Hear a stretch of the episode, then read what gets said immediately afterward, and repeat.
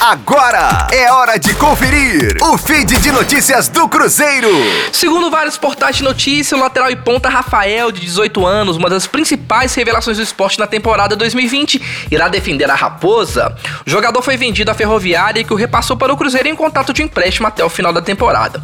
Os valores da negociação não foram revelados. Neste ano, o jovem atleta assumiu a titularidade do Leão após volta das atividades do futebol.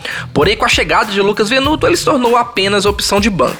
Diante das manifestações contrárias da torcida em relação à venda do jogador, a diretoria do esporte emitiu nota falando que a venda do atleta ao clube paulista já tinha acontecido em junho, mas que com empréstimo à Raposo, o Leão se resguarda, protegendo seus valores em casos de imprevistos com o jogador, recebendo integralmente os valores da transferência acordada com a Ferroviária, sem qualquer tipo de dedução, o que vai ajudar na recuperação econômica do clube. Então, caso o Rafael venha, muito boa sorte e que lhe possa honrar a camisa celeste. Guilana para a Rádio 5 Estrelas. Fique aí! Daqui a pouco tem mais notícias do Cruzeiro. Aqui, Rádio 5 Estrelas.